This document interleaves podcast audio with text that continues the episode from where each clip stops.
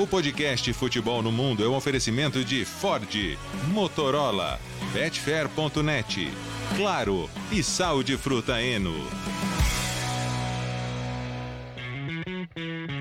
Alô Brasil, olá para você que é fã de esportes. Podcast Futebol no Mundo 242 está no ar e mal terminou a temporada. Janela de transferências em destaque. Vai começar a movimentação e nós vamos falar muito a partir de agora até começo da temporada, lá em agosto. Muita movimentação.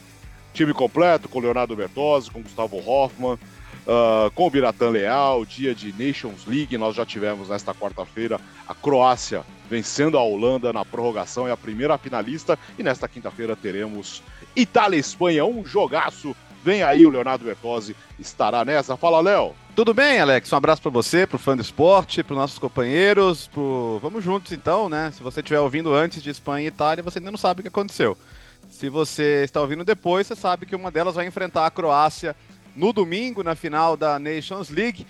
E o que é essa Croácia, né? Uma seleção que com 20 anos aí para 30 anos praticamente de existência uh, como seleção independente já consegue uh, múltiplas semifinais de Copa do Mundo, uma final, agora uma final de Nations League, ganhando fora de casa da Holanda, no Kuip de Roterdão, onde a Holanda não perdia.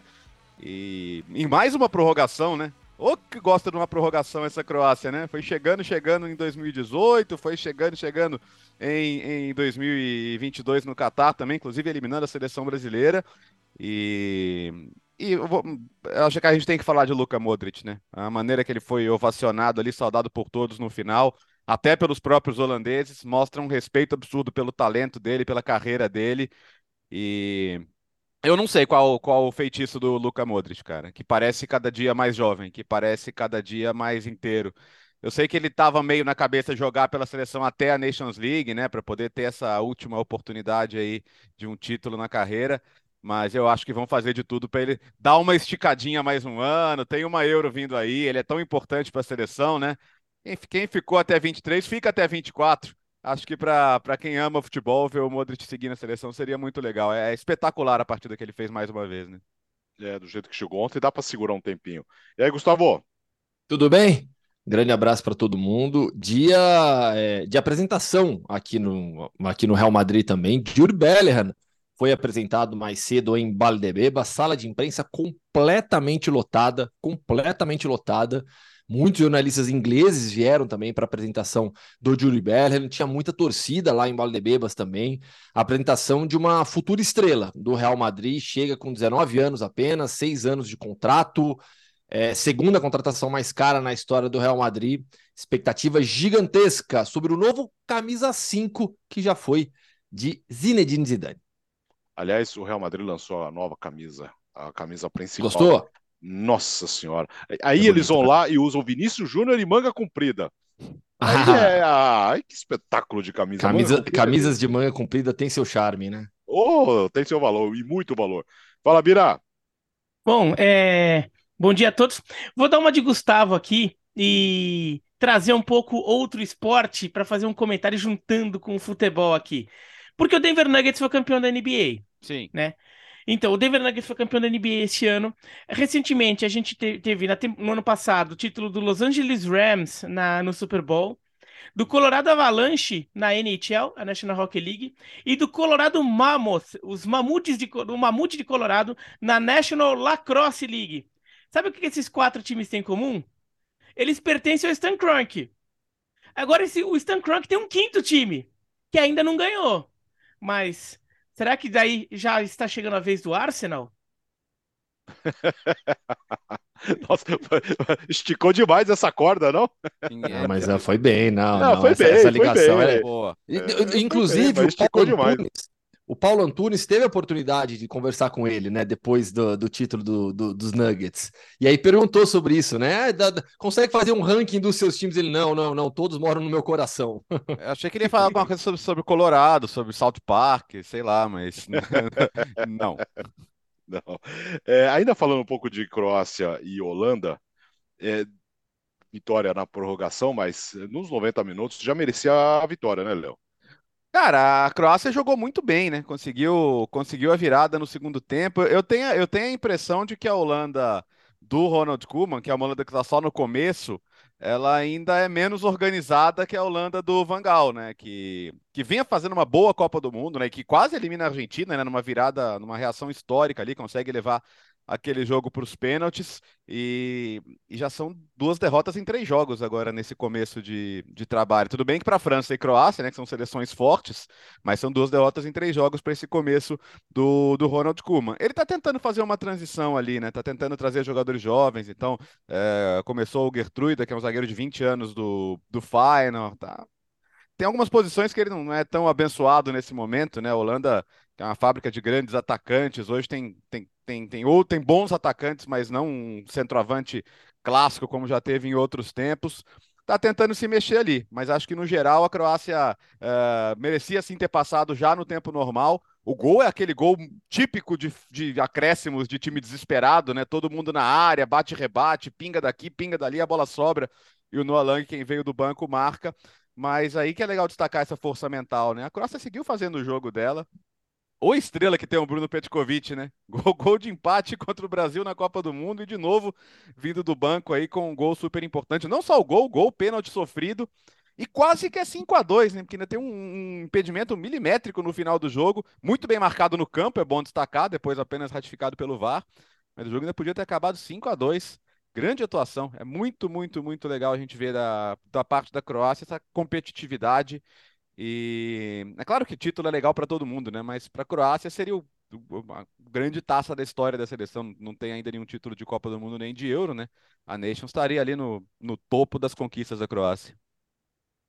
Nossa, recuperar muito do que a gente falou é, na Copa do Mundo sobre a Croácia, né? Sobre o que é esse país, sobre o que significa o futebol para os croatas, sobre a forma como um país pequeno dos Balcãs consegue se destacar internacionalmente no esporte mais popular do mundo, a forma como esse país consegue produzir gerações de grandes jogadores. Claro que a Croácia já fazia parte de um passado brilhante do futebol, com os croatas defendendo a Iugoslávia. E aí sim tivemos croatas campeões com a seleção iugoslava. Como nação independente, é, é um time que, que já tem três semifinais de Copa do Mundo, jogou final já, foi vice-campeã, mas que conseguiu, ness, nessas últimas três décadas, é, produzir gerações. Então a gente tem o time de 98 que tinha Davor Schuker como grande destaque. É, a gente vai mudando de geração, já chega o Luka Modric, porque o Modric está vivendo várias gerações, mas já há uma nova geração chegando. Não jogou, por exemplo, o Gvardiol, que hoje é um dos jogadores croatas mais de maior destaque no futebol internacional, jovem zagueiro. Então é um país que consegue reciclar seus jogadores, consegue criar novas gerações. Não é um, não é um país pequeno de uma única geração. Eu te dou, eu dou um exemplo aqui de um país dos Balcãs que teve uma grande geração e não conseguiu renovar a Bósnia. A Bósnia do Edin Dzeko não conseguiu promover essa renovação. E a Croácia vem forte, competindo é, desde, desde a sua independência. É incrível, é incrível realmente o que, o que consegue a seleção croata no futebol internacional. O Luka Modric, assim, é, é, é, é um prazer vê-lo jogar ainda.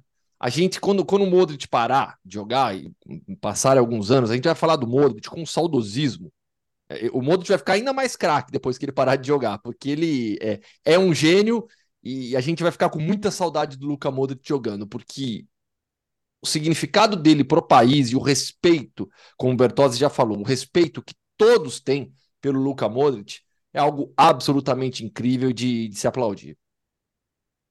O... A Croácia é um país de 3,8, 3,9 milhões de habitantes.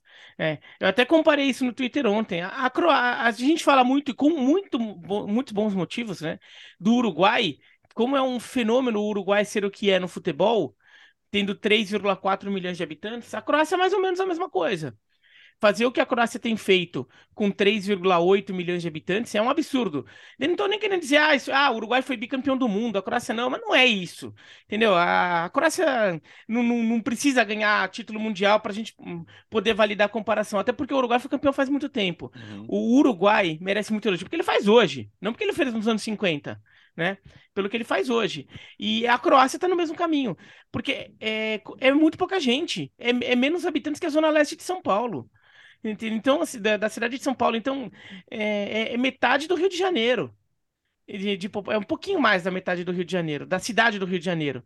E consegue montar um, é, um time que elimina o Brasil na Copa do Mundo. Um time que chega em duas semifinais de Copa, em uma final, e agora está na final da Nations League. É, claro que isso tem muito a ver com a, a qualidade do trabalho da, de, de, base que os clubes croatas fazem.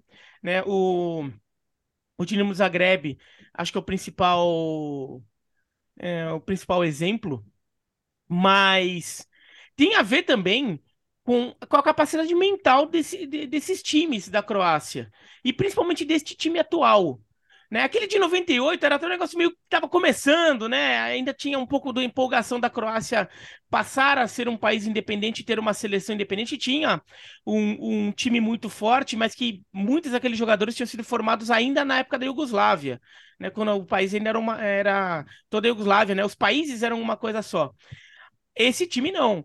E é impressionante a, a, a capacidade mental para sobreviver a tantas prorrogações, sobreviver a tantas disputas de pênaltis, para conseguir sempre estar com foco, perdendo o jogador e perder o jogador, né? A gente ficava mencionando em relação à Croácia de 2018 para 2022, e ela chega forte em 2022. Ela tá agora na, na, final da Nations, não é só porque ganhou da Holanda, mas é porque ela ficou em primeiro lugar no grupo da França na fase de grupos, uhum.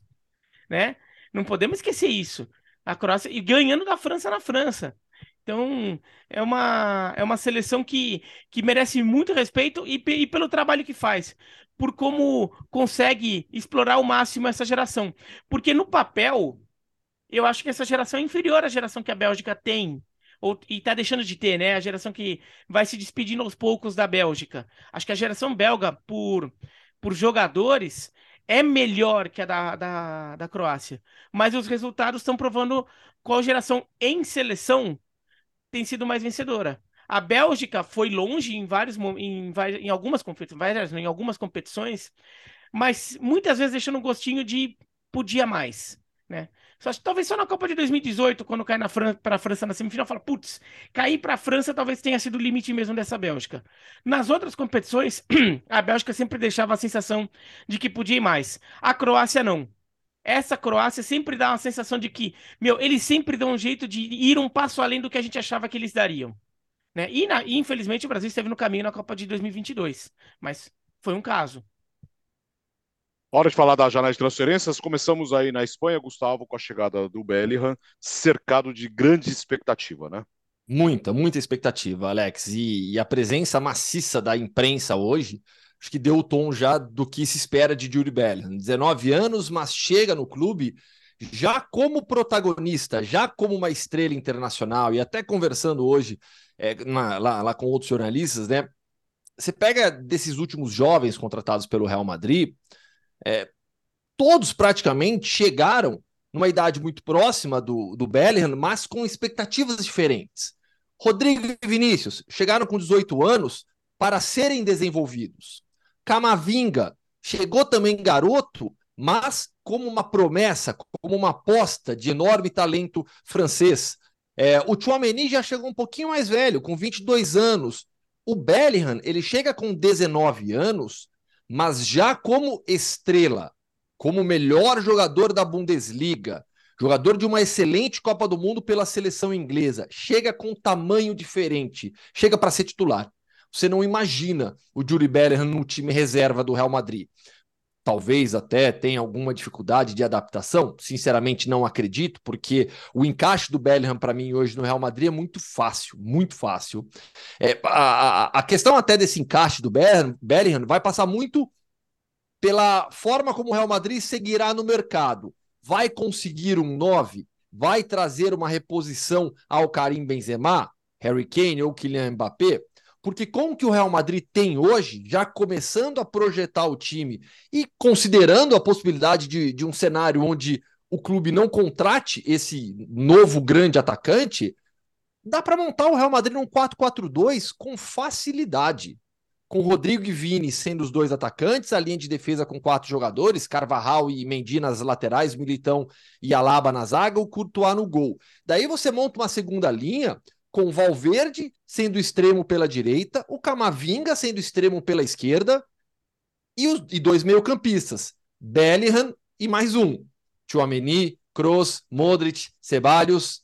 É, são muitas opções, são sete meio-campistas hoje que Carlo Ancelotti terá para trabalhar na próxima temporada. O clube segue em busca de um atacante ainda. Fato é, contratou é, um dos melhores jogadores do mundo na atualidade, chega realmente como uma estrela para vestir a camisa número 5 que já foi de Zinedine Zidane, e aí na coletiva hoje, naturalmente, muita gente perguntou sobre o peso, né, de vestir a 5, mas o, o, o Bellingham, o Bellingham era capitão do Dortmund, né, estreou uhum. com 16 anos no Birmingham, é, ele, ele é, é, é um garoto de 19 anos, mas com uma mentalidade mais avançada, e demonstrou muita serenidade para mim, pelo que eu pude sentir hoje na coletiva. Cinco que foi do Redondo, né? Também antes do Zidane. É uma camisa histórica. E ele, e ele lembrou de agradecer o Valheiro, né? Que cedeu a cinco para ele, né? A gente sabe do peso histórico que tem essa camisa e.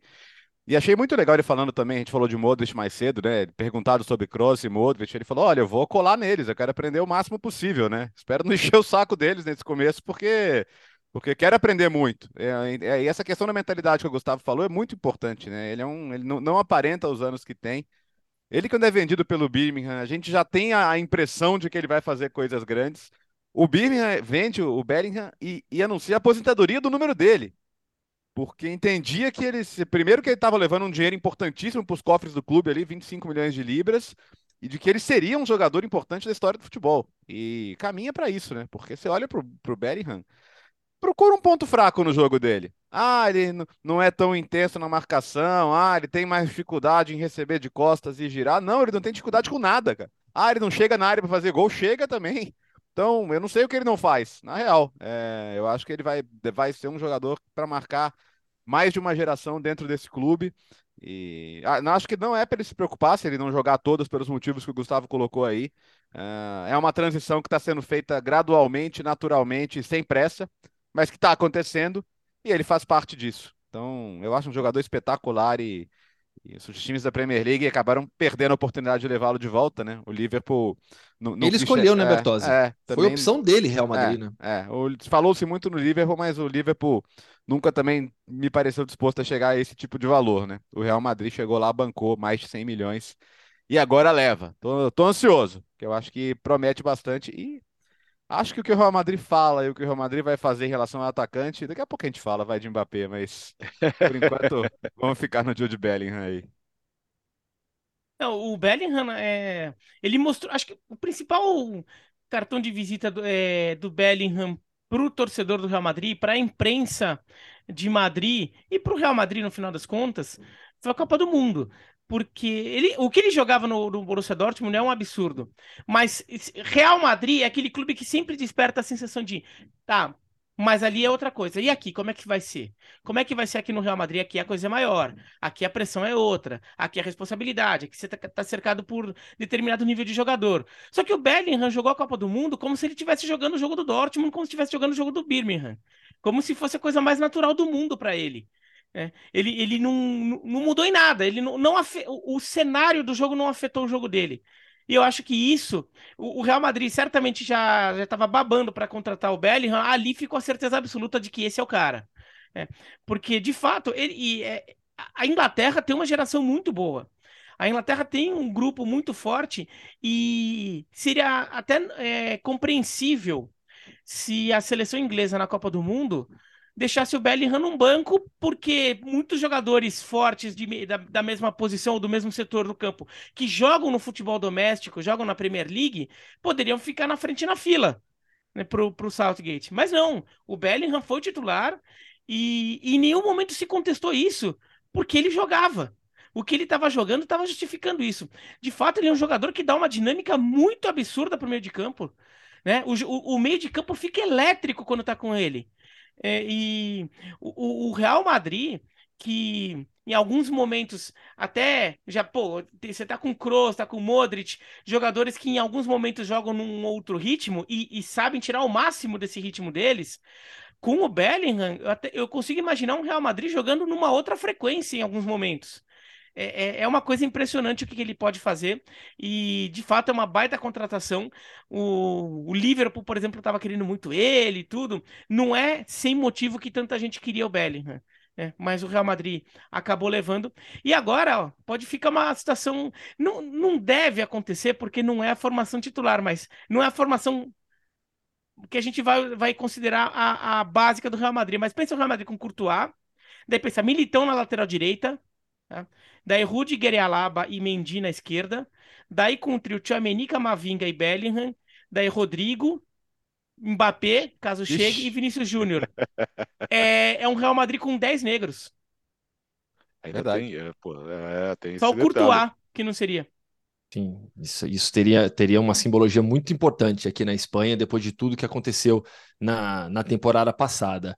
E, e sobre essa questão ainda do, do, do Bellingham e projetando essa renovação de meio campo e, e o que vai acontecer com Kroos e Modric, fato é, é inegável a incrível capacidade que o Real Madrid teve de renovar um meio-campo histórico, com mais quatro jogadores para muito tempo de clube.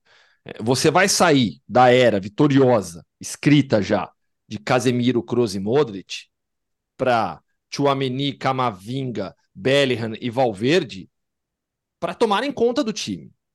É, isso aqui não é uma comparação né? porque essa, essa renovação está feita, agora vivemos o período da transição.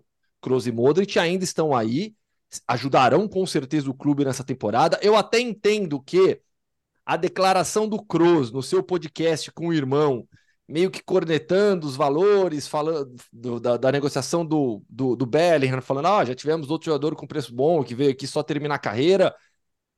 Para mim, passa um pouco é, do incômodo que ele sente em relação a essa transição do tipo, estão querendo me aposentar, estão querendo já me afastar e eu tô aqui jogando, me sinto bem e me sinto bem para ajudar o Real Madrid. Então, vamos ver como é que o Carlo vai lidar com a rotação do elenco, mas é, fato é que o clube conseguiu de uma maneira incrível sair ou promover essa transição do meio-campo histórico, Casemiro, Kroos e Modric, para uma nova safra de talento inquestionável. Uh, o Bira falou em outra rotação, então vamos falar do ataque. Mbappé querendo sair, ou avisou que vai embora na próxima temporada até o final do contrato, mas pode ser agora, né, Léo? É, essa, essa coisa que chegou meio do nada, né? Um belo dia sai a notícia de que o PSG foi comunicado pelo Mbappé de que o contrato dele é, que vigora até 2024, não será renovado até 2025. Lembra quando ele estava quase certo com o Real Madrid, de repente Mbappé fica e virou até uma questão de Estado, até o Macron entrando nas conversas e tal. Ele nas fotos estava lá com uma camisa escrita 2025. É, pois é, é, imagem é tudo, mas a informação é, era outra, né? Era dois anos com opção por mais um. E ele avisou: esse mais um, muito obrigado, não quero. E terminar a temporada que vem, então eu vou embora. Aí o que, que o PSG falou? Vai embora nada, eu vou te vender, eu vou te perder de graça. É, e ele tá trucando, ele tá falando, não, não tô falando que eu quero ser vendido, eu tô falando que eu vou cumprir meu contrato.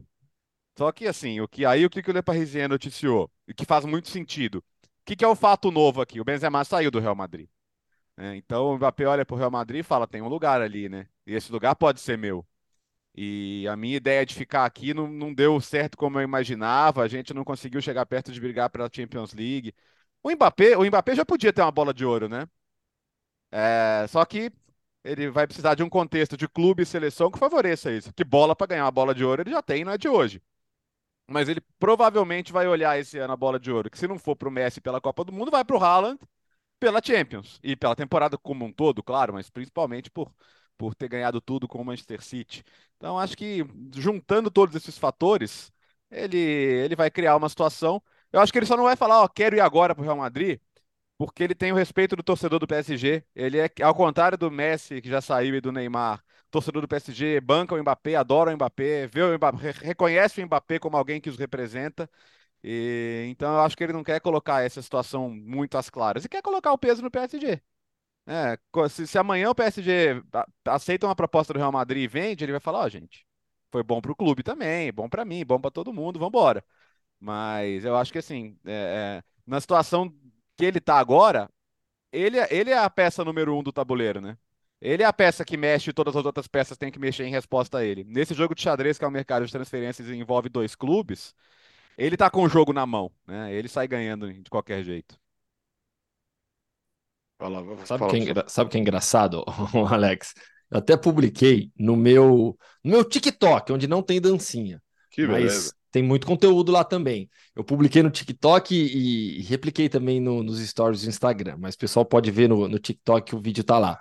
Eu, eu gravei ontem, on, ontem não, desculpa, foi no dia da apresentação do Brahim Dias, antes de ontem. Né, eu tava lá na porta de Vale de Bebas para fazer link, e aí eu fiquei muito tempo lá entre um link e outro, né? Foi, eu fiz um link pro Sport Center, depois pro ESPN FC, tinha duas horas e meia entre os links, né? Aí eu fiquei sentado num banco lá na frente, vendo os passarinhos, olhando os carros passarem, as pessoas. Aí eu comecei a andar um pouquinho ali, eu falei, putz, mostrar esse detalhe para quem, quem gosta aqui de bastidores, assim, da, da, da vida aqui, né? Ali na porta de entrada principal do, do CT, onde por onde saem os jogadores, eles entram pelos fundos e normalmente saem por essa principal, né? Todo dia sempre fica muita gente, muita torcida lá tentando um autógrafo, uma foto, tal. E, e o pessoal fica horas e horas lá tentando isso. E aí o pessoal no seu ócio, né, fica pichando lá os postes, deixando recado nos postes, nas árvores, no muro, não sei o que. Aí eu comecei a gravar. Gravei vários desses recados que eles deixam. O Luca Modric é o Modric e o Vinícius são os mais buscados dos recados. É quem mais para quem mais tem recado. Modric, até porque Modric e Vinícius. O Modric, meu, a gente tá falando, pegar o gancho que a gente falou da Croácia.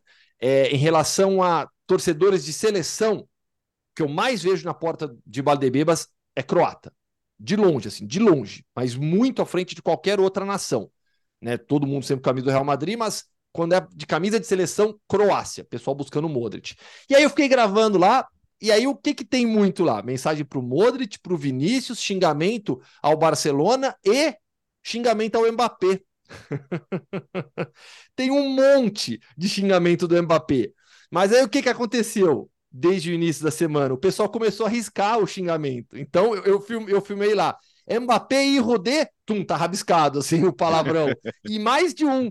Né? Então já tem muito torcedor arrependido de ter xingado o Mbappé, porque quer o atacante francês é, aqui no, no, no Real Madrid, morando aqui na Espanha. Olha, eu, eu o Real Madrid tinha preparado o mercado para uma grande contratação, foi o Bellingham, 103 milhões de euros, com mais 30 possíveis de variáveis, de bônus. É, o Fran Garcia e o Brahim Dias já estão aí. O Rossellu deve ser confirmado também para a reposição do, do Mariano Dias. É, essa reposição ao Benzema, eu ainda tenho muitas dúvidas de como o Real Madrid vai agir no mercado. De verdade, eu tenho muitas dúvidas, porque é, o Harry Kane, né, a apuração da ESPN aqui em Madrid é de que o Real Madrid, de que o Ancelotti gostaria do Harry Kane, mas é, a, a, a, preocupação do clube em relação ao valor pedido pelo Tottenham para um jogador que vai completar 30 anos. E em relação ao Mbappé, a preocupação do Real Madrid é o custo que o, o valor que o PSG vai querer porque não tem bom relacionamento com o Florentino Pérez. Então fala-se em 150 milhões de euros, mas para o Real Madrid poderia ser mais o Real Madrid não tem, é, não é, não é bancado por um estado, não, não tem a Arábia Saudita por trás para sair gastando o que quiser. Então eu tenho ainda muitas, muita preocupação em relação ao que vai acontecer com, com esse mercado do Real Madrid de atacante. A expectativa é sim de uma grande contratação, mas eu tenho um pouquinho de pé atrás, pensando na questão financeira e aí, eventualmente, Real Madrid gastando menos com outro tipo de atacante. O Kai Havertz, pelo que foi publicado, e aí a informação do Fabrício Romano, né? O Kai Havertz estaria mais próximo hoje do Arsenal e o Real Madrid não entrou na briga oficialmente. E, e, aí seria um valor mais baixo. Em libras, ele falou em 70 milhões de libras, se eu não me engano. Teria que fazer a conversão para euro. Enfim, só tem um pouquinho de pé atrás, então, em relação a esse mercado de atacante do Real Madrid. É, o, Havertz é um ótimo jogador, mas eu acho que o, o torcedor do Real Madrid, o Florentino Pérez, não sentiria que a posição de centroavante ficou bem ocupada é. É, depois é. da saída do, do Benzema se entrasse o Havertz. Até porque ele, o Havertz nem é tão centroavante assim. Mas porque também é Real Madrid, tem que ter um certo glamour do nome. O, esse nome tem que ser pesado, né? Não pode ser um jogador que... É... O Havertz não tem a grife né, que, que alguns outros têm. De fato, a situação do Real Madrid não é tão simples porque o Paris Saint-Germain eh, não tem um, assim, é, não tem motivo para querer facilitar. E, e eu acho que o Paris Saint-Germain, se conseguir jogar o Mbappé para algum outro clube, vai ficar muito feliz. Sei lá, um Manchester United da vida. Sei lá, vai, vai lá e topa pagar. O problema é que você tem que convencer o Mbappé a ir, né? Tem que ver se o Mbappé está disposto, porque o Mbappé tem que aceitar o contrato com o novo clube dele. Né? E o Mbappé, a gente tem, a gente consegue imaginar que ele tem uma preferência clara pelo Real Madrid. É. Eu, eu acho que acaba saindo negócio. Eu acho que ainda acaba saindo, mas eu acho que vai vai ser aquele negócio que vai ficar ocupando o noticiário por muitas semanas ainda. Não vai ser um negócio rapidinho. Vai ser um negócio que vai ficar empatando o mercado por um tempo. Posso sair de férias tranquilo e eles fecham a volta? Ah, é, não, é, não acho não que amanhã também, não. É, é, então eu não duvido que, que acabe dando tempo para você, né? É, é, que eu não sei, depois você vai lá para as Indonésia da vida, lá no Mundial de, de Basquete, eu já não sei se, se dá tempo para tanta coisa assim. Mas... É, eu vou largar a bomba, vou largar a bomba pro, pro André Linares na cobertura da Então, mas o. Eu, eu imagino que acabe acontecendo porque eu imagino que o Mbappé não, não vai. A parte dele não vai facilitar para algum outro clube interessado. Por mais que o Paris Saint-Germain facilite. Eu acho que o Mbappé vai querer encaminhar isso, hum, assim, é, para os interesses dele. Se, em último caso, ele fica mais um ano no Paris Saint-Germain, né? E o Paris Saint-Germain, é, no final das contas, eu não acho o fim do mundo. Claro que é, o Mbappé é o melhor jogador do time. É, é do, dos, das três grandes estrelas, é o cara que é, se tornou o mais importante, o, o mais fundamental. Mas eu não acho o fim do mundo para o Paris Saint-Germain você ter um motivo maior ainda, a, a mais ainda para chegar e falar: não, vamos zerar, vamos zerar, vamos reconstruir. Sabe? Vem abaixo tudo e reconstrói. Às vezes é mais fácil do que ficar tentando fazer um puxadinho aqui, uma reforminha ali, um retrofit aqui. Não. Reforma retrofit. tudo. Retrofit. Peraí, peraí, peraí, peraí, peraí. É. Retrofit. O que é um retrofit? Retrofit é quando você pega um edifício e ah. você ah. É, reforma, mas assim, reforma para dar um, um, Não é só dar uma ajeitada para ele ficar mais bonitinho, não. É para você, é, às vezes, até propor um novo uso para ele tudo. Olha. É Por exemplo, a gourmetização da reforma. Não, não, o, retrofit, o, termo retrofit existia há mais de 20 anos na, na engenharia. Eu escrevi. Mas no, jornali... uma... Mas no jornalismo você deu uma gourmetizada. Não, não, eu já escrevi retro... eu escrevia sobre retrofit há mais de 20 anos. Ah, Quando eu trabalhava com engenharia, eu escrevia sobre retrofit. É... o PSG tá trazendo uns nomes que eu gosto, cara. Eu gosto do gosto do Gart, gosto do Lee Kangin. Gustavo já viu algumas vezes de perto aí, o coreano do Mallorca, que para mim fez bem para ele dar um dar esse passo para trás, entre aspas, para jogar mais. E foi um dos jogadores bem interessantes da temporada. Então eles já já estão mais ou menos nesse perfil. Né? O Asensio vai ser o que era no Real Madrid, né? Vai ser um cara para compor elenco ali, entrar, jogo sim, jogo não. Mas eu acho que eu acho que já começou a ideia do PSG de tentar buscar jogadores mais funcionais e não necessariamente a, as estrelas. Agora, Mas quem não... vai ser o técnico? É, eu não, eu não sei se prometi, foi prometido pro Nagelsmann contar com o Mbappé, né? Porque numa dessas, porque ele, ele, ele era, ele, o, o, o, Nagelsmann hoje é o plano A, B e C, né? Não, não se fala mais em outro nome. Seria o Nagelsmann até com, com o Henry de, de auxiliar dele. Mas isso deu uma esfriada do nada, e certamente se eu sou o Nagelsmann, agora eu tô pensando muito, porque uma coisa é dirigir o Mbappé, outra coisa é é dirigir um time sem o Mbappé. Isso em termos de ambição, de cobrança, do que você pode fazer na temporada, tem, tem, tem muita diferença, né? O Mbappé é, foi cinco vezes artilheiro do campeonato na França seguido. Uh, ainda na janela de transferências, vamos lá, aos nomes que estão aí. Já falamos do Kai Havertz, tem o Barella, tem o Cancelo, tem o Mason Mount, tem o João Félix, tem o Kim Min-jae, tem o Quadrado, tem o Alexandro, todo mundo ali uh, em vias de trocar de time, né, Bira? É, é o, é, o mercado vai. É... Bom, é, é, era de se imaginar. Os últimos mercados têm sido muito quentes, né? A gente já viu isso no, no mercado de verão, verão no hemisfério norte no ano passado, e mesmo o mercado de inverno foi surpreendentemente quente. Né? É, a tendência é que continue assim, porque tem, tem muito clube que, que tá com dinheiro ou tá com, com processos de reformulação, porque isso também acompanha mudanças que vão acontecendo no futebol. E como a percepção dos clubes sobre como se deve, é, como times devem ser montados, vai mudando. Então, a gente vê. O Cancelo, por exemplo, é um jogador que ninguém tem dúvida sobre a capacidade dele. Mas começa a virar um jogador que você como que vai encaixar ele, né? Porque ele é um jogador que começou a ficar com uma fama de jogador complicado de vestiário, né? Jogador que às vezes acaba não se encaixando por causa disso no, no, Manchester City acaba saindo e depois até se é, até a imprensa inglesa acaba expondo como a saída do Cancelo foi um marco para a retomada da temporada do City. No Bayern de Munique ele chega destruindo assim, jogando muito bem nos primeiros jogos e depois acaba não se sustentando. Então também já fica essa dúvida. Daí você vê João Félix, um jogador que foi muito caro para o Atlético de Madrid, é, o Atlético e não, não vem rendendo no Atlético, vai emprestado para o Chelsea, até joga bem, mas o Chelsea tem uns cinco times lá dentro do elenco do Chelsea, né? Então o, o João Félix acaba é, ficando também um pouco aí na pista.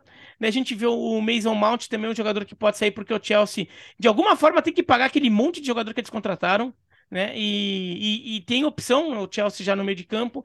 Então você vê como os times vão.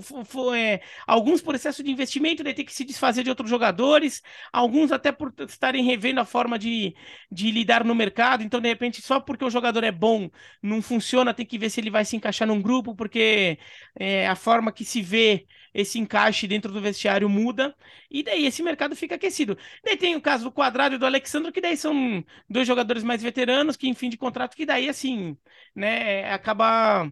É natural, todo ano tem desses, né? E tem que ver onde eles se encaixam. É não fizeram temporadas ruins no, na Juventus, só que o problema é que o clube que acabou tendo uma temporada muito abaixo e vai ter que enxugar o seu elenco. Aliás, da Juventus, acho que vai ter mais nome aparecendo aí também, viu, no oh, mercado. Tem uma coisa do Alexandro, que era o último ano de contrato dele, só que ele tinha um gatilho de renovação. E o Alegre continuou escalando, né? Tanto que ele escalou muitas vezes o trio brasileiro na, na zaga, né? Danilo, Bremer e Alexandro. Bremer. E ele bateu esse gatilho. E o que, que ele fez? Assinou e renovou o contrato, filho, né?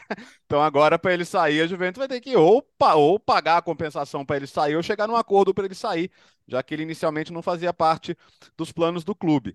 Na, na Itália tá, tá bem interessante ver a situação da Inter, né? Porque acaba de ser vice-campeã da Europa, tá com, com muitos olhares em cima dela. E o que se noticiou ontem foi a chegada de uma oferta do, do Newcastle de 50 milhões de libras. 50 milhões de libras pode parecer muito dinheiro, mas pelo Barella, pelo Barella não é não, né? Barella é meio campista de elite hoje. É...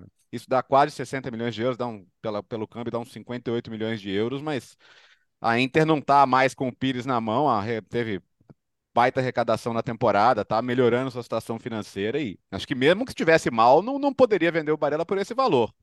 Tá olhando para tentativa de permanecer com o Lukaku, né? Já foi bater na porta do Chelsea para ver se consegue uma condição melhor. Koulibaly também é um jogador que interessa, já que o Skriniar saiu, vai para o PSG.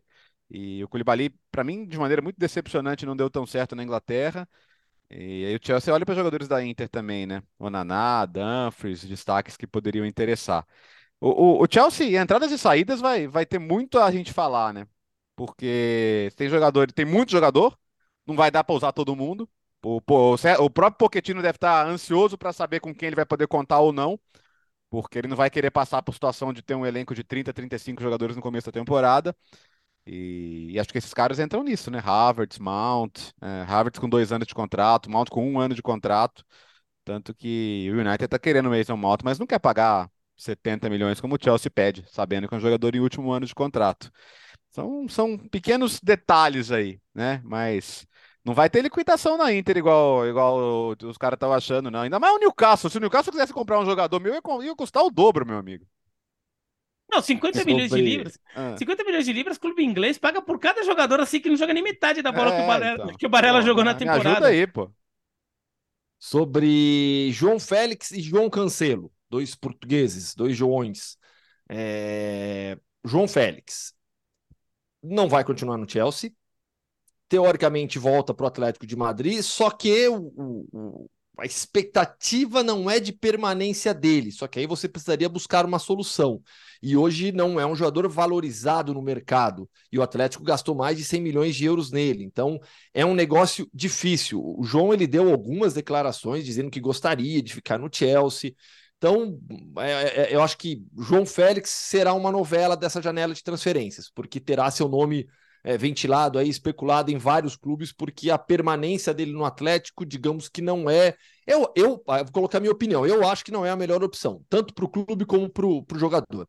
O João ele precisava de um novo ambiente. Eu acho que a etapa dele no Atlético acabou não atingindo um potencial máximo que a gente sempre esperou do João Félix, e eu tenho dúvidas se ele vai conseguir des se desenvolver como jogador hoje no Atlético de Madrid, pela forma como o time joga, é o relacionamento com o Simeone, sinceramente, eu acho que o melhor para todos os lados aí seria uma negociação. Só que não é uma negociação simples por conta dos valores e pelo João Félix não estar em alta no mercado.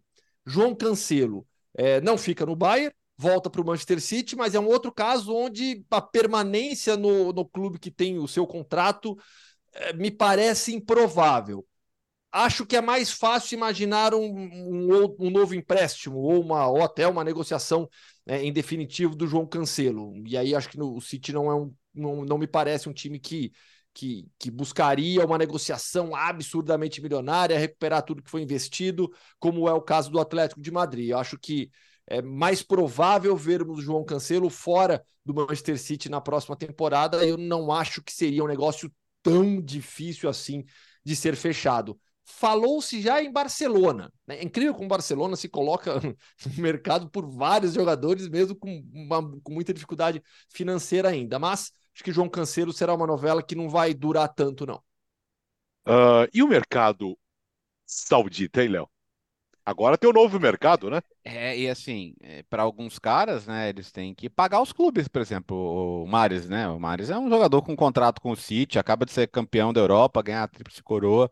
Mas acho que a gente começa a identificar um perfil também, né? O jogador de alto nível e, e o jogador muçulmano, né? Porque quando a gente fala da proposta que também recebeu o Kanté, esses caras estão tão em voga. Porque é, é bom lembrar de uma coisa que o Benzema falou. Oh, Estou muito feliz de vir para cá e estou, como muçulmano, muito feliz em, em morar e viver na Arábia Saudita e jogar aqui no futebol. Então, isso pode não ser um fator, o fator preponderante, mas parece ser um fator interessante também em algumas dessas escolhas, né? Porque assim, o dinheiro não vai faltar, né? Isso está muito claro. A oferta para o canteiro é uma coisa porque ele absurda até para os padrões europeus, a oferta para o Mares também é altíssima. Eu acho que eles estão criando um monstro, porque agora qualquer jogador vai pedir muita coisa. Chegaram no Lukaku, por exemplo, né? E o Lukaku falou: ó, me, me, me chuta, esses caras estão chutando salários de 30, 40 milhões de euros para poder pensar em ir. Porque sabe que tem esse dinheiro. Isso vai ser um problema para eles? Quer dizer, paga, paga, o que foi, um abraço? Tem o, hoje empresário de jogador, intermediário de negociação, então esses caras estão com o olhão brilhando assim, desse tamanho, né? Tem a oportunidade, um, você fecha um negócio desse como intermediário, você faz sua vida, né? como empresário ou como intermediário, seja diretamente com o jogador ou, ou intermediando o negócio. Então, é, eu tenho a impressão de que a gente está só no começo, eles estão mirando em muitos nomes importantes. O Awali queria o Mourinho para técnico, né? saiu o Pizzo Mosimani, que foi técnico do outro Awali também, o egípcio, e eles estão procurando técnico. O Mourinho até foi almoçar com o presidente do Awali para gentilmente agradecer o interesse, falar que vai ficar na Roma, mas não vai parar por aí. Se a gente está falando do, do, do, verão agitado com a novela Mbappé, é, os sauditas têm, têm a, a, o que eles chamam no mercado de game changer, né? É, vai, vai, ter um mercado antes ou depois dos sauditas. Isso está muito claro para mim. E esses valores eles são é, é irreais para a gente pensar até mesmo na realidade do futebol europeu. Eu acho que o Bertozzi toca num ponto fundamental, né? Essa busca por jogadores muçulmanos. Isso adapta, isso facilita demais a adaptação, é, diminui o impacto de uma mudança para o Oriente Médio, mesmo para um jogador europeu, como é o caso do Karim Benzema é, e do Kanté. É, o Marres, eu acho que seria uma contratação de uma simbologia muito grande. Por mais que não seja garoto, não é um jogador de 26, não é nem garoto, mas ou, ou que esteja no, no auge físico ali de 26, 28 anos, é um jogador de 32 anos que teve uma temporada de altíssimo nível no time que ganhou a Tríplice Coroa. E, e aí eu acho que eu não, não vou exagerar, vive o melhor momento da carreira o Marres. Se, se a Arábia Saudita consegue tirar o Marres do City e levar para lá, eu acho que tem uma simbologia grande, porque aí é, não é mais não é apenas a contratação de grandes jogadores por valores astronômicos que estão em final de carreira. Opa, peraí, tiraram o Marres do City. Se o Marres do City foi para lá, dá para buscar outros jogadores de clubes grandes, jogadores importantes, de seleções importantes. Uhum. Então, se confirmada a saída do Marres, eu acho que vai ter uma simbologia muito grande e que pode resultar em novas transferências desse tipo no mercado. É, essa, essa busca é, preferencial por jogadores muçulmanos tem que ser vista por, é, por, por, alguns aspectos, né? Um deles, claro, a adaptação do, do jogador à vida na Arábia Saudita tende a ser é, mais tranquila. Né? É, até até o, ele mesmo pode se sentir confortável, porque em muitos momentos, vivendo na Europa, ele se via como minoria e agora uhum. ele talvez não se veja mais como minoria. Então, ele tende até a, a, a desfrutar dessa, dessa nova condição. Mas também tem uma questão até geopolítica interna. A Arábia Saudita ela quer se vender para o mundo, né, se mostrar como um país amigável, país amistoso, um país para se visitar, um país para se fazer negócios ao mundo e está usando o esporte, Fórmula 1, futebol para isso. Mas a Arábia Saudita também tem a agenda dela local. Claro. Né? E, Arábia Saudita, e, e, Arábia Saudita tem encrenca com, com, com o Irã, por exemplo, que não é um país árabe, mas é um país muçulmano. É, tem encrenca com o Irã. A Turquia é uma outra força geopolítica ali que, que e também tem uma, é, uma atuação mais independente. A Arábia Saudita chegou a romper relação com o Catar até recentemente, depois já reatou.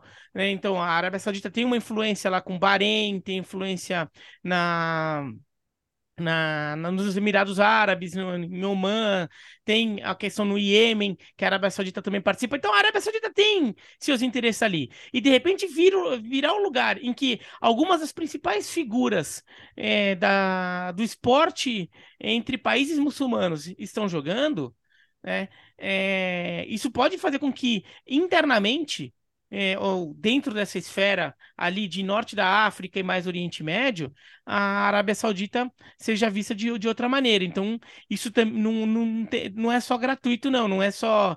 É, acho que não é só também pelo, pelo esporte, mas também por uma mensagem que a, que a Arábia Saudita consegue. Agora, eu ainda não consigo ver essa, essa liga como uma liga sólida. Eu vejo uma liga, para mim me parece muito a North American Soccer League, a liga que o Pelé jogou nos Estados Unidos. Trouxe algumas estrelas muito absurdas, mas não tinha tanta base. Eu até acho que a Arábia Saudita tem muito mais base do que tinha Estados Unidos na época, né? Uhum. A seleção saudita ganhou da Argentina na Copa do Mundo no final e, e mostrou um bom futebol né?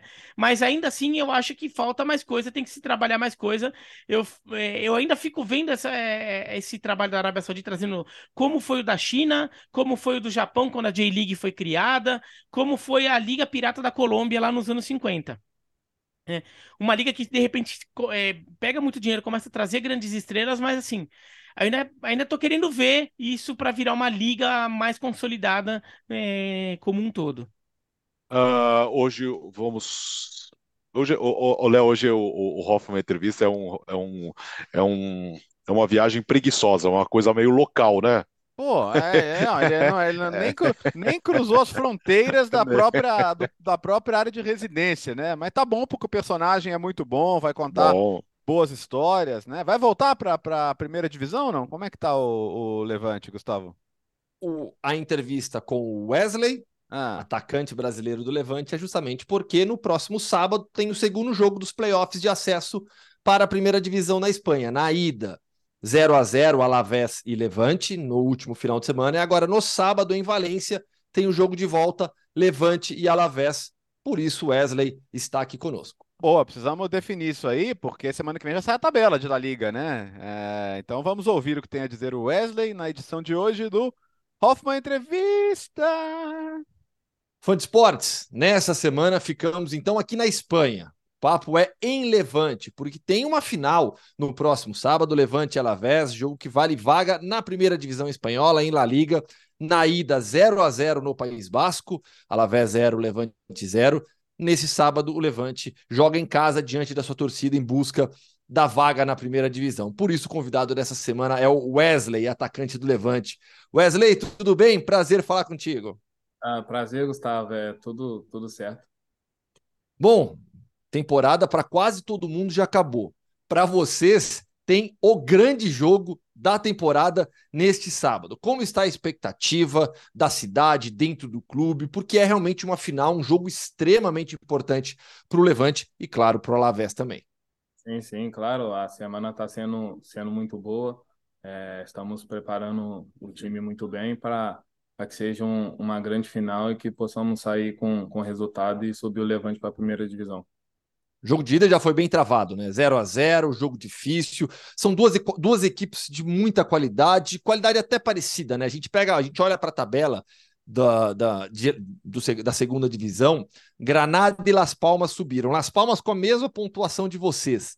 Né? E aí, na sequência, veio o Levante. Vocês, tanto a Alavés como o Levante, já passaram pela primeira rodada dos playoffs e agora se encontram.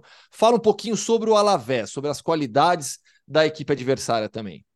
Ah, é um time muito bom, né? Os jogadores da, da frente deles é, se movimentam muito bem. Tem um camisa 11 que, que é muito bom jogador. No, no último jogo fez a diferença por o Alavés, mas eu creio que foi um, um bom resultado para a gente, o 0 a 0 fora de casa. E agora, como a gente vai jogar dentro de casa, diante da torcida, fazer um bom jogo para a gente subir. E tá calor, né? Vai, vai, e estará muito calor no jogo no sábado, né? E aí eu não tô nem me referindo só ao clima da torcida, é o clima da cidade mesmo, né? Sim, vai estar tá muito calor, né? É, o Levante é um, um, grande equipe, sempre jogou na primeira divisão, então os torcedores esperam subir para a primeira divisão e, e, é isso que a gente vai fazer para eles. E sobre a temporada, Wesley, é, jogando segunda divisão da Espanha, você tem contrato com Aston Villa. Como foi essa experiência, né? Como está sendo, né? Já que tem o um jogo ainda, como, como está sendo essa experiência de jogar a segunda divisão aqui na Espanha? Ah, tá sendo muito bom, né? Você sabe que, que eu tive uma, uma lesão no joelho muito complicada. É, tive um, um, empréstimo no, no Bruges, não pude jogar muito. E fui para o Brasil também jogar no Inter, não, não pude jogar muito, porque até porque no Brasil os campos não eram tão, tão bons, sabe? E aí, quando joguei o Campeonato Gaúcho, tinha alguns campos que era ruim, então meu joelho ficava muito duro. Então eu não pude não pude jogar muito, porque eu senti um pouco de dor, mas agora estou me sentindo muito bem. Estou fazendo sempre fisioterapia por, por parte, fora daqui. Então estou me sentindo muito bem, creio que estou no meu, no meu 100% e espero demonstrar isso no sábado. A lesão foi o período mais difícil da sua carreira? Ah, foi um período muito difícil, porque eu tinha acabado de praticamente chegar no Aston Villa, né? Tava seis meses jogando e tive uma lesão complicada. Até no jogo mesmo que eu tive a lesão, tinha feito o gol. Sim. Então foi um, um, momento muito muito difícil para mim, mas agora já já estou recuperado e espero espero seguir aí minha carreira muito bem do jeito que eu estou. E essa temporada pelo Levante, então, para você é uma temporada de reafirmação até, né, na própria carreira. Ah, sim, sim, é como eu falei, né? Tive uma lesão muito complicada, mas o Levante me deu a oportunidade de, de vir jogar aqui. Estou me sentindo muito, muito bem. Então espero jogar sábado, fazer um grande jogo e, e subir e subir o Levante sempre que eu falo, sempre quando eu falo com jogadores brasileiros né, que atuam na Premier League, Ligue 1, Série A, Bundesliga, nas cinco grandes ligas, né, em La Liga, eu sempre gosto de falar com eles sobre as diferenças né, de um campeonato para o outro. Quando eu, quando eu pergunto para todo mundo sobre Premier League, é, a primeira palavra que vem é intensidade. Todo mundo fala sobre a intensidade do jogo na Premier League. Quando eu falo com o pessoal de La Liga, é a qualidade de todas as equipes, um jogo mais técnico, a segunda divisão como que você define aqui na Espanha? Ah, depende do depende dos jogos, né? Claro que tem jogos que é muito muito truncado, mas aqui é o time os times têm mais qualidade, sim, tem muitos mais jogadores com qualidade. Não é intenso como na Premier League, mas tem jogadores com muita qualidade. E no seu time, no Levante, além de você, quem você destaca da equipe? Ah, eu gosto de todos os jogadores, para falar a verdade. companheiros aqui sempre, sempre me ajudam, são, conversam muito com, comigo, então eu, eu gosto de todos. A sua adaptação ao clube, à cidade, tudo ajudou bastante também, né? Ah, ajudou bastante, né? Aqui é como, como o Brasil, né? Calor, tem bons uhum. restaurantes, então me adaptei muito bem. Você mora em Valência mesmo, né? É, Valência é uma das cidades mais espetaculares da Espanha, né? Assim, é, você está aí com, com família? Ah, minha família agora está no Brasil, mas eu sou, sou casado e tenho um filho também. Qual a idade do seu filho? Meu filho tem um ano e meio. Ah, é pequenininho, né? Novinho ainda, porque assim, o passeio ali na, na cidade das artes, né? Das artes e das ciências, aí em Valência, é um passeio imperdível, né? É uma cidade que chama muito atenção pela beleza também, né? Sim, sim, é muito bonita a cidade.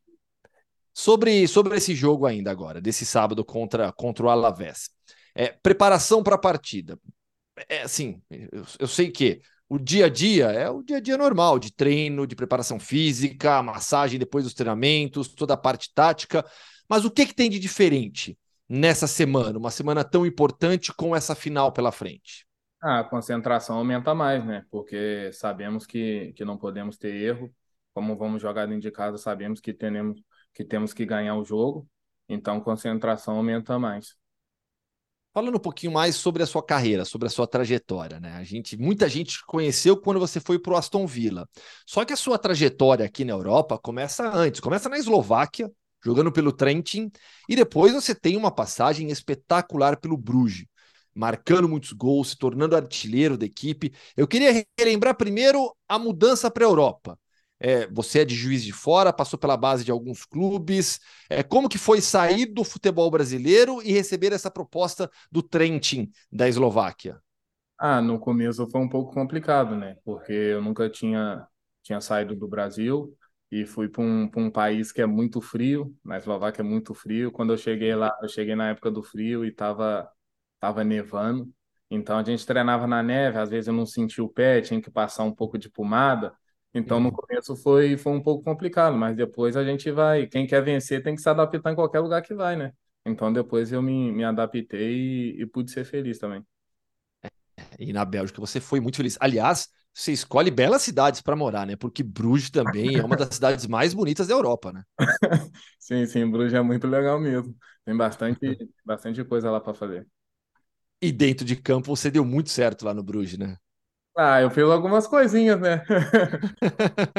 É, graças a Deus eu pude, pude jogar lá três temporadas e meia, sendo campeão da, da Copa, sendo campeão do campeonato, duas vezes melhor jogo do campeonato. Então, creio que lá eu fui muito feliz. E quando acontece a transferência para a Premier League, né? Eu brinquei aqui, muita gente do Brasil te conheceu quando você foi para a Premier League, né? Mas você chega na Premier League contratado pelo Aston Villa como uma grande aposta do clube, um jogador brasileiro de muitos gols jogando no Campeonato Belga. O que foi mais difícil para você nessa transferência, nessa mudança do futebol belga para o futebol inglês? Ah, eu acho que não, eu não senti muita, muita diferença não, até porque eu já estava jogando na Europa, já estava jogando Sim. no Bruges Joguei Champions League no Bruges, então quando eu fui para a Premier League foi mais a adaptação mesmo da intensidade do jogo. Mas sobre isso daí eu peguei rapidinho, dois, três jogos já tava, já tava bem já. E seleção brasileira, como é que foi também? A experiência de ir para a seleção? O sonho, né, de ir para a seleção? Experiência muito boa. É... No momento eu não, eu não acreditei. Só foi acreditar depois que saiu mesmo na, na imprensa mesmo, que saiu meu nome lá.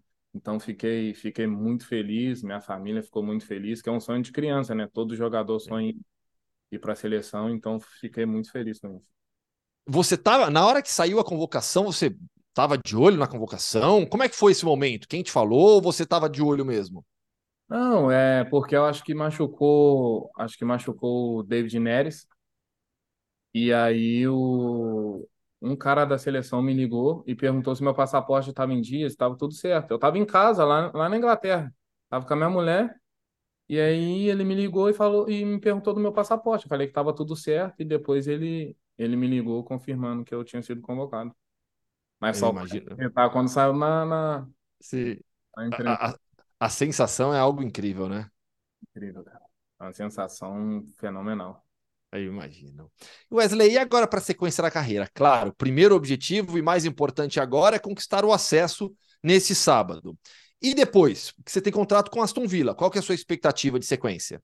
Ah, eu tô pensando só no, só no jogo de sábado, fazer um bom jogo e essas coisas eu deixo para os meus empresários resolver. Então tá, para a gente fechar agora, tá? É, para o jogo desse sábado, para o fã de esportes que, que, que vai acompanhar o jogo com transmissão da ESPN, do Star Plus. O que, que ele pode esperar do jogo e do Levante? Ah, esperar muita determinação, muito, muito bom futebol e que possamos sair com, com a vitória e, e subir o Levante. Boa. Wesley, já que não tem jogador brasileiro no Alavés, eu não vou me complicar. Então, tô na torcida pelo Levante, tá bom? E aí eu espero. Vai, bom, vai depender da sua sequência de carreira, o que vai acontecer contigo, mas eu espero encontrar o Levante na próxima temporada na primeira divisão de La Liga, tá bom? Tá bom, então, obrigado e fica na torcida aí que vai dar tudo certo. Boa, valeu, Wesley. Obrigado, tá? Graças. Ah, então vamos, vamos continuar ali na, no, uh, no, na Espanha, Gustavo, já que você está em casa. Vamos, e rapidinho. tem o Deportivo, né? O La Coruña.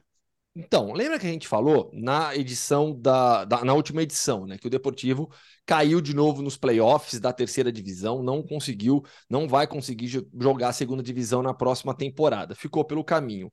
E aí, é- é mais para um complemento de notícia, né? E o Deportivo tem um, o torcedor brasileiro tem um carinho muito grande pelo Depor, por toda a história dos, dos jogadores brasileiros. Debandada geral no Deportivo. O técnico saiu.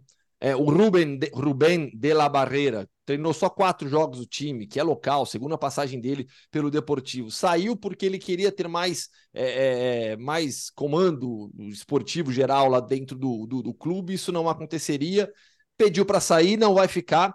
Ele, se conseguisse o acesso, tinha uma cláusula que aí sim ele tinha contrato garantido. Aí agora optou por sair, não vai continuar do Deportivo. E aí, com isso também, toda a diretoria, o presidente, todo o conselho administrativo do Deportivo, é conselho de administração, é o termo correto, conselho de administração do clube pediu para sair. Então vai ter uma reunião geral agora no Deportivo para definir os novos rumos do clube, o que vai acontecer com a equipe para a próxima temporada, pensar em técnico, novos diretores, novo, novo presidente, enfim, uma situação triste para o Deportivo de La Coruña, que, equipe que tem essa ligação tão forte com o futebol brasileiro.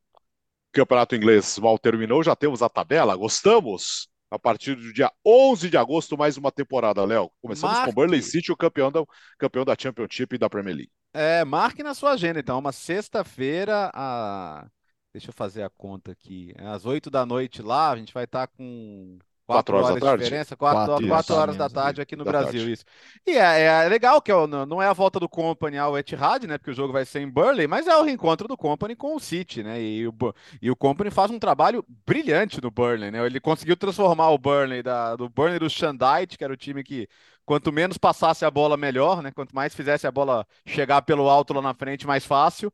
E para ser um time que, que, que controla os jogos, que se impõe aos adversários com, com a bola. Então vai ser bem interessante ver esse duelo logo de cara. E Chelsea Liverpool logo no primeiro fim de semana, né? Então, no domingo, dia 13 de agosto, meio-dia e meia, Chelsea e Liverpool é, em Stamford Bridge, dois times que não se classificaram para a Champions League nessa temporada. Podemos passar a primeira rodada inteira, então? Vamos lá, Burnley. Burnley e Manchester City, dia, dia 11, sexta. No sábado, ó, 12 de agosto, Arsenal e Nottingham Forest, Bournemouth e West Ham, Brighton e Luton, Luton voltando à primeira divisão, Everton e Fulham, ah, Sheffield United, Crystal Palace, Newcastle e Aston Villa. Eh, No domingo, Brentford e Tottenham, um jogo bem legal também. Chelsea e Liverpool. Fecha na segunda-feira, dia 14 de agosto, jogo da noite, 4 da tarde aqui, Manchester United e Wolverhampton. A última rodada, tá? Última rodada, 19 de maio de 2024. Terá Arsenal e Everton, Brentford e Newcastle, Hum. Brighton e Manchester United, Burnley e Nottingham Forest, Chelsea e Bournemouth, Crystal Palace e Aston Villa, Liverpool e Wolves, Luton Town e Fulham, Manchester City e West Ham, Sheffield United e Spurs. Ou seja, última rodada tem City em casa, Liverpool em casa, Chelsea em casa, Arsenal em casa. Vamos ver se já vamos ter um campeão, né? Ah, normalmente tem tido, né? Ah, ou, segunda- ou- ou já é segunda- campeão ou ele é campeão na última rodada. É a segunda vez nos últimos em três anos que o Arsenal vai encerrar sua campanha jogando com o Everton em casa, né? Verdade. Porque no ano retrasado foi assim também. O povo organizado, viu? Dois meses antes a tabela já tá pronta. É bom isso, né? Brighton, que contratou nessa semana James Milner e o João Pedro. O atacante brasileiro do Watford vai defender o Brighton na próxima temporada e Conference League, hein? Teremos o Brighton na Conference. aliás, aliás, é baita passagem do João Pedro pelo Watford, hein? Não, É que o time Villa na acabou com a- Conference, ô, Gustavo. O Brighton na Liga Ah, Europa, pô. É, o Brighton é na Liga, Europa. Desculpa. Tá querendo rebaixar o Brighton. Não, pô, pô, pô, pô, É verdade. Não, o, o-. João Pedro, como o João Pedro ficou jogando Championship, muita, é, É. não- muita gente não prestou Jogou muito, foi uma belíssima passagem dele no, no Watford. e, é, e essa aposta aí do Brighton é bem justificada. Sabe quem que pode ir pro Aston Villa? Hum. Que é o Monte. Notícia de hoje. é que o Monte não continua no Sevilha, né? Para tristeza de Jean Oddi. O Monte vai deixar o Sevilha, essa é a informação. E aí, ou ele vai tirar um período sabático aí para descansar, ou ele vai para o Aston Villa. Então, vamos ficar de olho nessa movimentação É, só- também, só- que seria. só- Mas vai, vai trabalhar com o Unai Emery, né? Só não saiu ainda porque tem multa, né? É, o. Sevilha vai cobrar a multa, né? Aí pode ser que o Aston Villa pague essa multa. O- as movimentações de bastidores têm tudo, todas apontado nessa direção. Vamos ver, porque ele fez trabalhos brilhantes no Sevilha. E acho que a passagem ruim na Roma é, é- é- foi educativa para ele, né? Porque é de, de, tipo é, entender os modelos de cada clube, de cada mercado, né? Eu acho que pode, pode fazer bem a ele caso ele de fato vá para a Premier League Aston Villa. Bora! Terminou o podcast Futebol no Mundo desta quinta-feira, 242. Segunda-feira tem mais, já com o campeão da Nations League, afinal, neste domingo. Valeu, Léo. Bom fim de semana aí. Valeu, lembrando que tem a Nations League da CONCACAF também, quinta-feira semifinais, o Biratã vai estar no jogo do, do Panamá com o Canadá, tem Estados Unidos e México, domingo a final, não é só a UEFA que tem sua Nations. não. Quinta-feira é conhecida como hoje, né? Isso. É, se você está nos ouvindo na quinta-feira, você ainda vai ter tempo de ver o jogo, os, os jogos à noite, rodada dupla na ESPN 4. Exatamente. Valeu, Gustavo. Valeu. Canadá do Alfonso Davis, que agora quer jogar como atacante. O Alfonso Davis, que era atacante no início da carreira em Vancouver, é, virou lateral esquerdo e deu uma, uma declaração recente que gostaria de voltar a jogar como atacante, dessa vez com a camisa do Bayern. Valeu, grande abraço, até a próxima. Tchau, Birá. Tchau. É, O Alfonso Davis nunca deixou de ser atacante no Canadá, né? Lá ele faz o que ele quer. Canadá Então ele ele- joga. É, nossa, se ele quiser ser goleiro, ele vira goleiro também. né? Dá um jeito. É, só é, é, dar uma última informação aqui que vocês deixaram passar na pauta, achei imperdoável isso. Mas o Verona tá encaminhando a renovação do Engonge até 2025. Ah, eu acho, Ai, eu acho importante, vida. porque sempre, sempre, sempre que tem alguém no YouTube reclamando que a gente fala do Verona ou do Raio Valecano, acho que a gente tem que falar uma vez a mais. Então, se o Gustavo tiver alguma notícia do Raio Valecano, se, você puder passar pra gente também, eu aceito. Pô, pior, pior que eu não tenho. O Raio, por enquanto, nem, ainda não anunciou técnico, ainda anunciou, não anunciou reforço, tá todo mundo de férias lá em Bahiecas. É Imperdoável também. Imperdoável também. Tchau, bom fim de semana. Segunda-feira estaremos de volta. O podcast Futebol no Mundo é um oferecimento de Ford, Motorola, Betfair.net, Claro e Sal de Fruta Eno.